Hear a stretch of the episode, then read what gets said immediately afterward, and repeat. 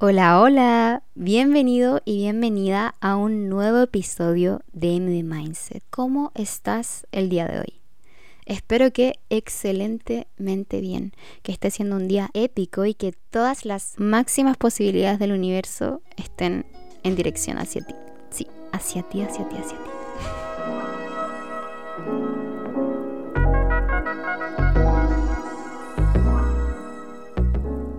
Mi nombre es Michelle Musae y te agradezco por estar haciendo de MD Mindset nuestro espacio para transformarnos, para convertirnos en aquella versión de nosotros mismos que siempre, que siempre, siempre hemos estado esperando materializar y manifestar. Bueno, que se sepa además que aquí, en este espacio, hacemos las cosas que hacen el 1% de la población mundial. ¿Quieres saber cuáles son esas cosas? Vas a tener que quedarte aquí entonces.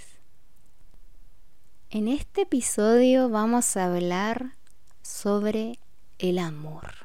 Pero antes que, que todo, quiero saber una cosa. Y te quiero dar el tiempo para que lo pienses y seas sincero o sincera con respecto a lo que pensaste cuando leíste el título de este episodio. ¿Qué fue lo primero que se vino a tu mente cuando leíste? ¿Por qué me va tan mal en el amor? ¿A qué lo relacionaste?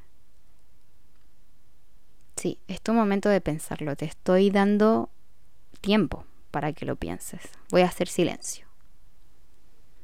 Bueno, tampoco hay tanto que pensar porque es lo primero que se te vino a la mente, ¿cierto? Bien, quiero que te quedes con eso y en este momento nos vamos de lleno a conversar sobre este tema. Particularmente en este episodio me voy a referir al amor de pareja porque considero que es un tema frente al cual siempre van a existir infinitas problemáticas y pareciera que hay ninguna solución. Y no solo por eso, sino también porque a la Michelle de 14, 16, 18, 20 años le hubiese venido perfecto saber, tener el conocimiento de toda la perspectiva que hoy en día tengo y muy probablemente no la hubiese hecho pasar por muchas cosas que la hice pasar solo por tener una concepción errónea de lo que se supone que es el amor y también por tener una concepción errónea de mí misma y del valor que cada uno de nosotros tiene. Eres extremada e infinitamente valiosa. Nada de lo que te suceda en este mundo puede afectar ese valor nada te puede dañar. Te mereces lo mejor de lo mejor porque cada día estás trabajando en ti mismo y en ti misma para conseguir lo mejor. Nunca en tu vida aceptes menos de lo que te mereces y nunca te conformes con lo mínimo que una persona pueda hacer por ti. No engrandezcas y no valores el mínimo esfuerzo y la mediocridad que otra persona te esté entregando. Aprende a reconocer cuándo verdaderamente alguien está interesado en tu bienestar y en tu máximo desarrollo, porque eso es lo que hace una persona que te ama. Alguien que te ama profundamente, que está enamorado de ti, es alguien que te quiere ver brillar, es alguien que te quiere ver crecer, es alguien que no siente miedo ni inseguridad por tus avances, por tus crecimientos y por tus desarrollos. Y es alguien que te apoya incondicionalmente, incluso si es que tú te quieres comer el mundo o quieres hacer algo que, no sé, es impensado, que nunca otra persona ha hecho en su vida. Eso es lo que hace a alguien que verdaderamente te ama. Esto es algo que me hubiese gustado tener muy claro antes de comenzar mi vida amorosa.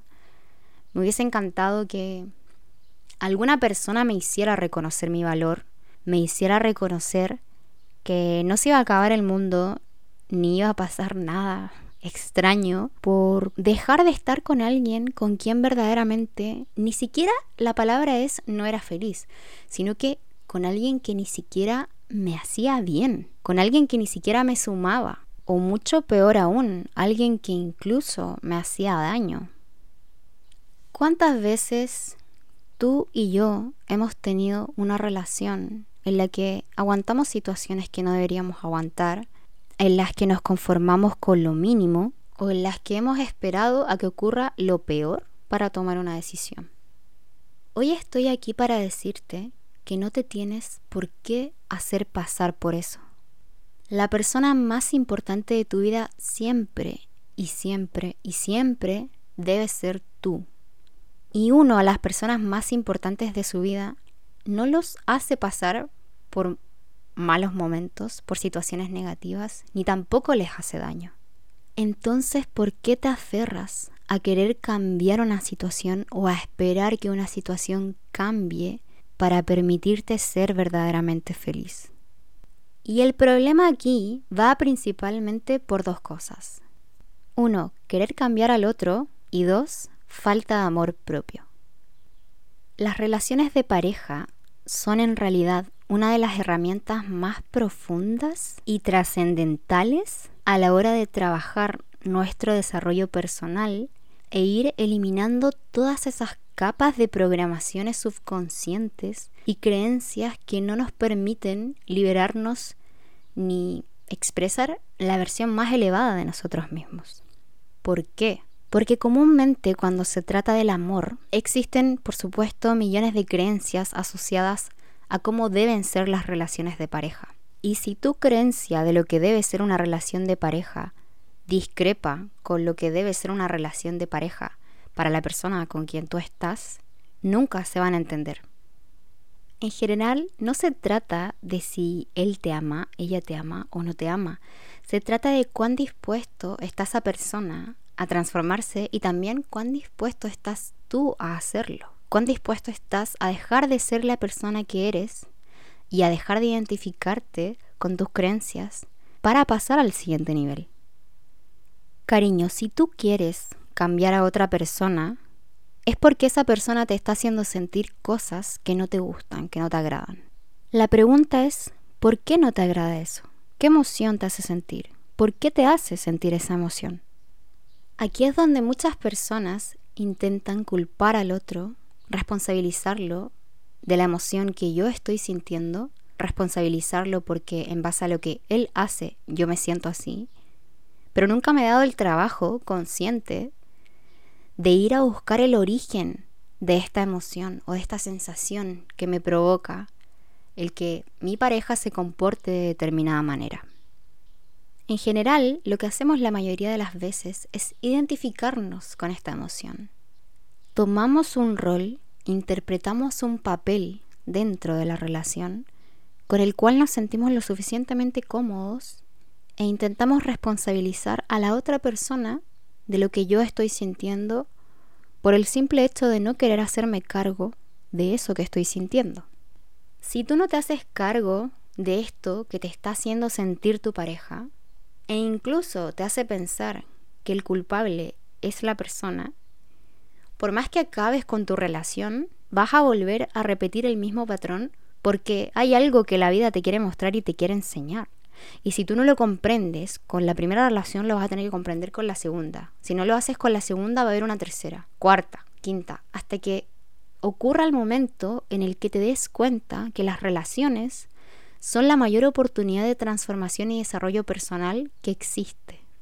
Cuando te dejas de identificar y de defender aquella versión que tú quieres defender y ambos están abiertos a desarrollarse, a transformarse, ocurre una magia que, uff, está, está subvalorada, la verdad, porque es impresionante lo que puedes llegar a hacer con una pareja cuando ambos se dan cuenta que tienen la capacidad de reflejarse, de ser espejos el uno del otro en todo momento y además de eso, llegar a su máximo nivel de expresión individualmente.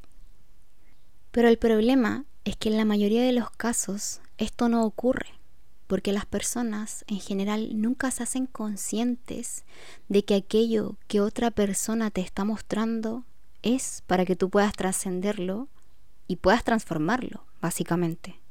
Todos se identifican con este dolor y se identifican con la idea de que deben hacer cambiar a la otra persona para su bienestar, para satisfacer su necesidad. Y no me malinterpretes porque con esto no me refiero a que tengas que aguantar situaciones que no te mereces o que aceptes menos de lo que te mereces. Siempre y cuando tengas la capacidad de reconocer tu valor propio y también de tener la apertura a transformarte y a transformar tu vida.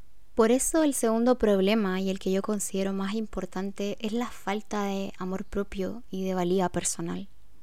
En la mayoría de mis relaciones fui incapaz de reconocer cuánto valía y qué era lo mínimo que me merecía. Y lo más probable es que tú, que estás escuchando este episodio, también hayas pasado por situaciones muy similares a las mías. Esto se da porque cuando somos niños adquirimos ciertas programaciones subconscientes relacionadas al amor que queremos defender en el momento en el que tenemos la oportunidad de tener una pareja y nos identificamos con ellas a tal punto de inconsciencia que no somos capaces de ver ni el valor propio ni la herramienta de potencial de desarrollo que representa lo que nos está espejeando nuestra pareja. Entonces intentamos defender, aunque nos cueste el mayor sufrimiento posible, el perpetuar una relación en la que o defiendo mi punto de vista y lo gano, o me aferro a ella cediendo a pesar de no estarme sintiendo lo más expansiva posible. Por eso hay muchas relaciones que se vuelven tóxicas, porque ni yo reconozco mi valor, ni me permito recibir lo que merezco y además no quiero aceptar que esa relación me está invitando a transformar algo que hay que transformar en mi vida.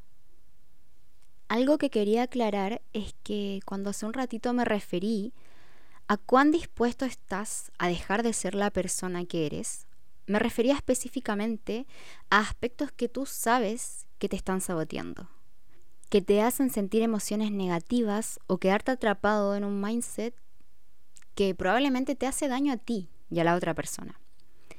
Me refiero a eso, no a renunciar a tus sueños o a sacrificar los ideales y las creencias que tú tienes respecto a una relación de pareja, porque mi vida, tú viniste a este mundo a experimentar la versión más feliz y próspera de ti mismo, por supuesto. Obvio que sí. Es un derecho que tienes solamente por estar aquí. Y me gustaría ir a un nivel más profundo porque esto es clave. Tú te aferras a alguien pensando que no existe otra posibilidad mejor para ti. No te crees merecedora de algo mejor o incluso no crees que ahí afuera exista alguien con tu misma visión de mundo y que más encima, o sea, mejor aún, alguien que te pueda encantar. Eso es mucho, es demasiado pedir, ¿cierto? No, no es cierto. Esa es una pésima creencia. Puedes tener todo lo que quieras y mucho más. Y no está mal, no está mal tener estándares 10 de 10. De hecho, es, es lo que todos deberíamos tener y muy probablemente el mundo sería muchísimo mejor así. Ahí fuera hay alguien que está esperando por ti alguien que tiene tus mismas creencias, anhelos, formas de ver el mundo, formas de ver una relación. Pero si tú no te permites creer que eso sea posible para ti y no vibres de manera auténtica con lo que piensas, entonces no esperes que eso algún día llegue porque no va a suceder. Sabemos que atraemos lo que vibramos y sabemos que lo que creemos, lo creamos. Ahora, también seamos sinceros, una relación en cualquier ámbito funciona como un espejo. Pero lo que pasa es que nuestro cerebro se pone como un poco tontito, fuera de sí. Por eso muchas veces hemos cometido grandes errores. Y no me malinterpretes, creo que cometer errores no es algo que esté mal, sino que nos hemos hecho pasar por situaciones que finalmente generaron una creencia subconsciente, que generaron un cuerpo del dolor porque vivimos emociones tan fuertes, tan dolorosas, que nuestra mente interpretó de una manera tan agresiva y amenazadora, que por eso después nos cuesta tanto volver a confiar o tener claridad en qué queremos verdaderamente en una relación. Por eso apuntas a tan poco y nos conformamos con lo mínimo porque ya es demasiado pedir que, que alguien no sea lo peor del mundo. Sinceramente no puedes llegar a pensar eso, no puedes llegar a pensar que todos te quieren hacer daño o que nadie te va a valorar, que todos son lo peor del mundo. si esa es una de tus creencias en torno a las relaciones, hay algo que trabajar ahí, hay algo que sanar, aunque entendamos bien el concepto de sanar. Cuando yo hablo de sanación me refiero a resignificar un concepto que quedó grabado a nivel subconsciente. No creo en el hecho, en el efecto que estemos rotos. No creo que, que seamos eso. El único que se puede identificar con el dolor, con el daño, es nuestro ego. Pero nuestra alma, el ser infinito, cósmico que somos verdaderamente, no puede dañarse. Es imposible que algo terrenal lo dañe. El otro día escuché en un podcast esta frase y quisiera compartirla contigo porque creo que puede ser de mucha ayuda para cualquier situación que estés viviendo. Aquí va. Las decisiones fáciles me hacen la vida más difícil y las decisiones difíciles hacen la vida más fácil. ¿Cuánta verdad hay en una sola frase?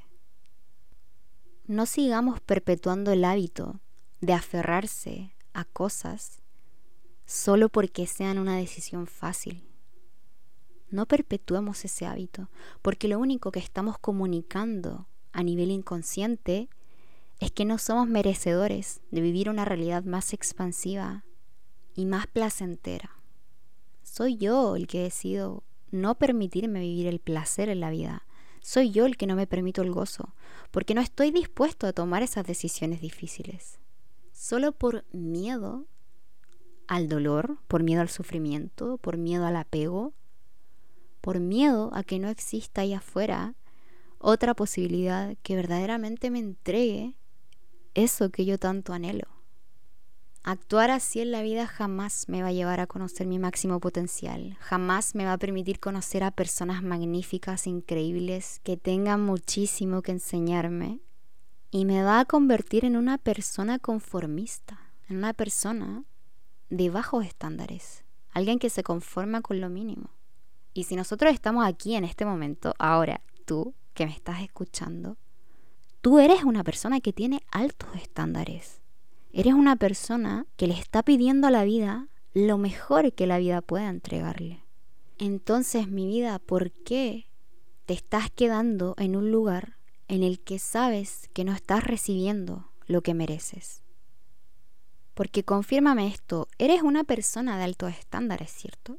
Eres una persona que entrega todo lo que puede entregarle al mundo, que cada día trabaja por ser una mejor persona, que cada situación negativa la observa desde una perspectiva para intentar sacar un aprendizaje de ella. Eres ese tipo de persona, ¿cierto? Si eres ese tipo de persona, o si no lo eres, te invito a hacerlo.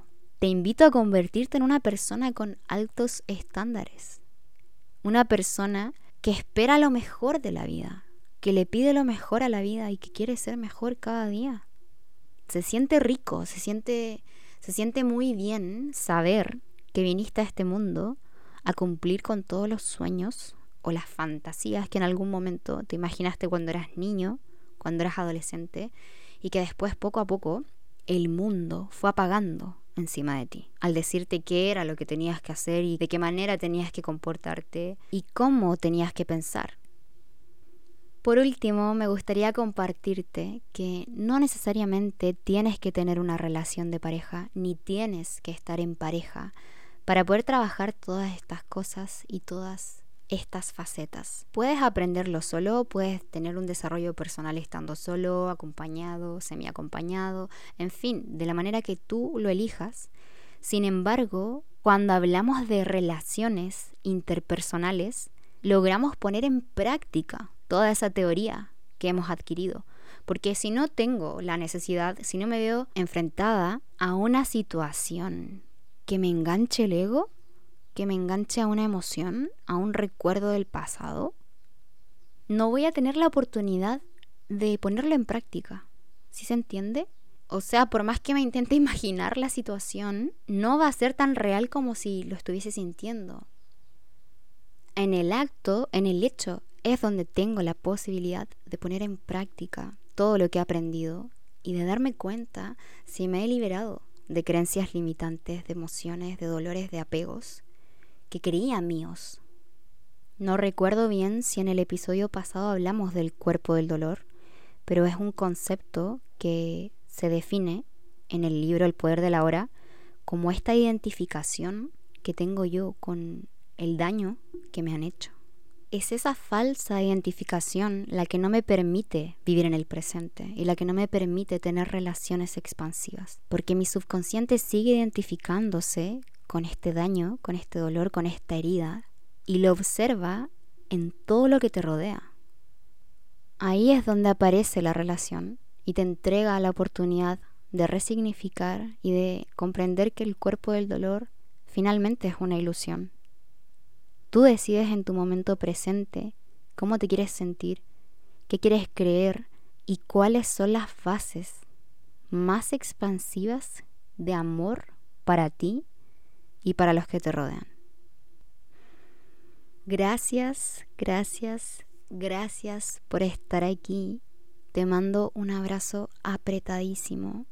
No olvides que te amo muchísimo, muchísimo y que estoy muy activa en todas mis redes sociales. Ve a Instagram si no me sigues. Ve allá para obtener tu dosis de motivación diaria y de estándares 10 de 10. Y si me quieres compartir qué te ha este episodio o tienes algún tema que te gustaría escuchar, solo dímelo porque siempre respondo.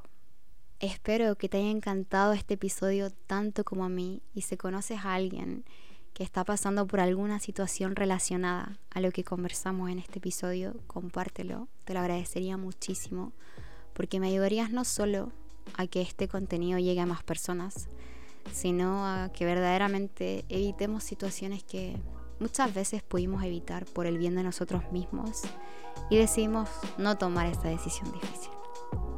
Te amo, bye.